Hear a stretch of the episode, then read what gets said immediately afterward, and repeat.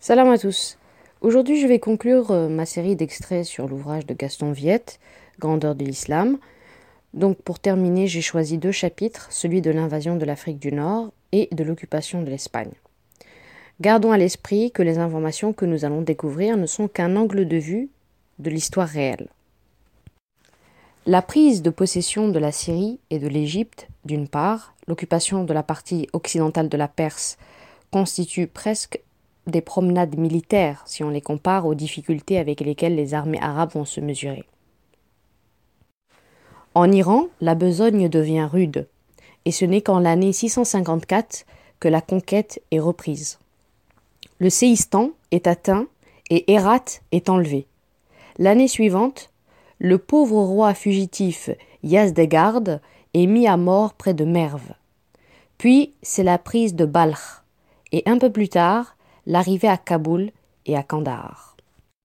Mais, dans ces régions, les Arabes doivent faire face à de continuelles insurrections et reprendre des contrées précédemment pacifiées.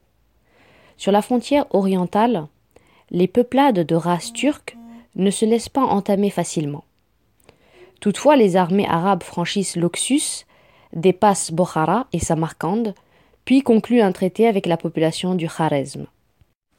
Dans une autre direction, les Arabes remontant les vallées du Tigre et de l'Euphrate se rendirent maîtres de la Mésopotamie entière.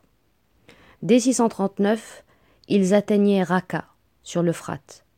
En 641, sur le Tigre, Mossoul était prise.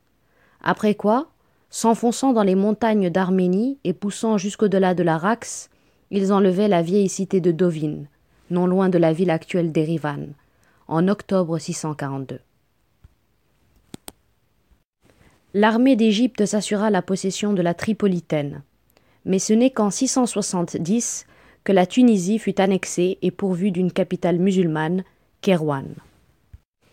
Okba, au cours de son expédition contre l'Ifriqiya, arriva à la vallée de Kérouan.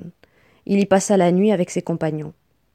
Au matin, debout à l'entrée de la vallée, il s'écria Habitants de la vallée, partez, car nous nous installons ici. Il dit cela trois fois. Et serpents de ramper, scorpions et autres animaux d'espèces inconnues de déguerpir. Les hommes, debout, regardaient cet exode depuis le matin jusqu'au moment où le soleil les incommoda et où ils ne virent plus aucune de ces bêtes. Ils s'installèrent alors dans la vallée. Quarante années après cet événement, les habitants de l'Ifriqiya n'auraient pu trouver un seul serpent ou scorpion, fût-ce pour mille dinars. Les Arabes n'avaient pu faire mieux, la résistance berbère étant des plus tenaces. Les campagnes en Berbérie après la défaite assez facile des contingents byzantins forment une longue histoire de harcèlement par les autochtones, lesquels, par des efforts farouches, tentent de s'opposer aux envahisseurs. Dans leur massif montagneux, les tribus berbères avaient représenté un danger constant pour les troupes romaines. Les soulèvements étaient périodiques. Les écrivains arabes s'en sont bien rendus compte, et leurs récits tournent à la légende. Ils pensent que les Berbères étaient un peuple auquel Dieu avait donné en partage la turbulence et l'aveuglement, l'amour du désordre et de la violence. Les succès arabes sont sans cesse remis en cause, et c'est bien au cours de cette avance que l'on perçoit ce mélange de prudence et d'audace qui caractérise la conquête arabe. Dix années après la fondation de Kérouan, on veut bien nous assurer qu'Okba opéra en Afrique du Nord une avance fantastique qui n'aurait pris fin que sur les rives de l'Atlantique. Arrivé au bord de la mer, Okba poussa son cheval jusqu'à ce que l'eau lui baignât le poitrail. Mon Dieu, dit-il, je vous prends à témoin. Il m'est impossible d'aller plus avant. Mais si je trouvais un passage, je poursuivrais ma chevauchée. Il rebroussa chemin. Tous les points d'eau étaient comblés. De toutes parts, les Berbères se groupaient pour le combattre. Une lutte sans trêve s'engagea. C'était encore un raid sans autre conséquence que des pertes de vies humaines, si bien que les Arabes soufflèrent un peu et n'insistèrent pas trop contre ces Berbères indomptables que leurs troupes ne pouvaient pas faire plier. La reprise date de l'année 692, et les prouesses extraordinaires d'une femme, la Caïna, empêchèrent que l'occupation arabe s'effectuât rapidement. Après avoir pris quelques jours de repos à Kerouan, Hassan ibn Nouman demanda aux habitants quel était le prince d'Ifriqiya le plus puissant pour aller ou anéantir son autorité ou le forcer à se convertir. C'est, lui dit-on, une femme appelée la Kahina qui habite dans l'Aurès. Tous les Roums d'Ifriqiya la redoutent et tous les Berbères lui obéissent. Elle tuée, tout le Maghreb se soumettra à toi, et tu ne trouveras plus ni rivalité ni résistance. Il se mit donc en marche avec ses troupes, et la Kahina qui l'a pris descendit de la montagne avec des forces dont le nombre dépassait tout ce qu'on peut dire. Les cavaliers des deux armées prirent contact dès qu'ils se trouvèrent les uns en face des autres. Mais comme Hassan ne voulut pas engager le combat à la fin du jour, les deux armées passèrent la nuit en selle. Le lendemain matin s'engagea la lutte la plus acharnée qu'on eût jamais vue, et qui fut des deux côtés soutenue avec la plus vive opiniâtreté.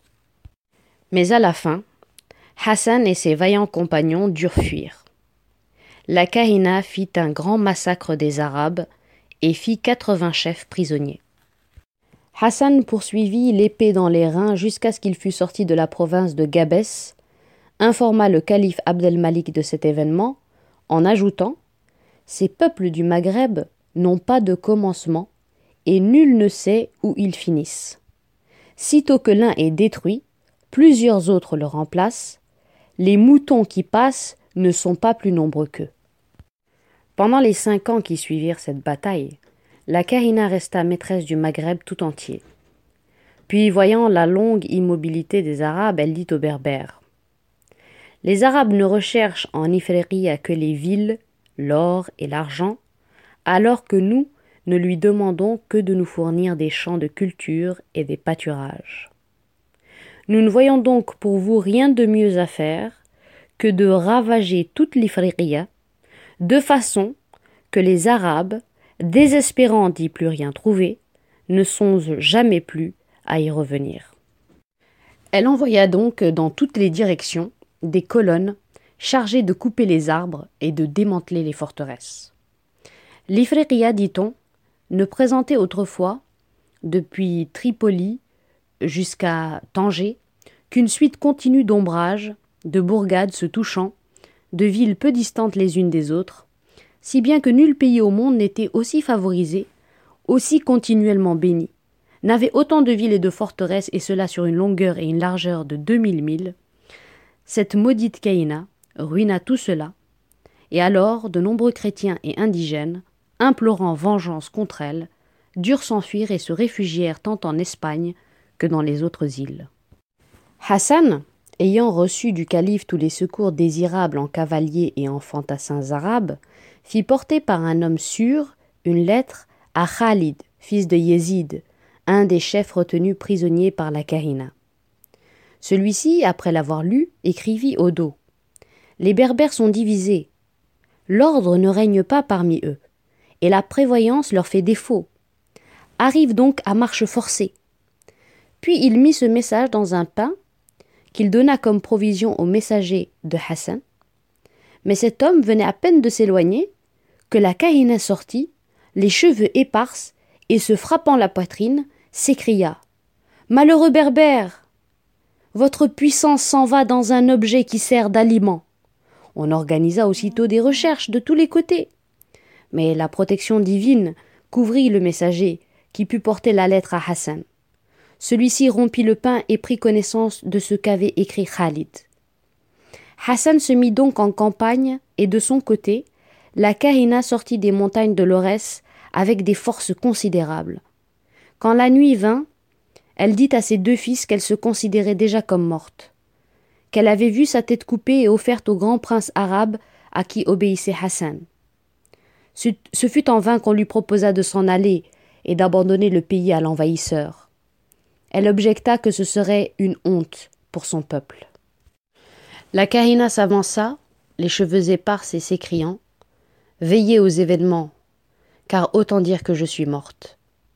La bataille s'engagea furieuse, mais la reine dut fuir, et Hassan se mit à sa poursuite et la tua. Des berbères se rendirent auprès de Hassan pour lui demander quartier. mais il n'y consentit que moyennant l'engagement de leur part de lui fournir un corps de douze mille de leurs contribules, qui auraient à faire la guerre sainte aux côtés des Arabes. Ces Berbères se convertirent et lui fournirent les cavaliers demandés, qu'il divisa en deux moitiés égales, à chacune desquelles il donna pour chef l'un des deux fils de la Kahina. Il leur fit, simultanément avec les Arabes, parcourir le Maghreb pour y massacrer les Roums et les Berbères infidèles.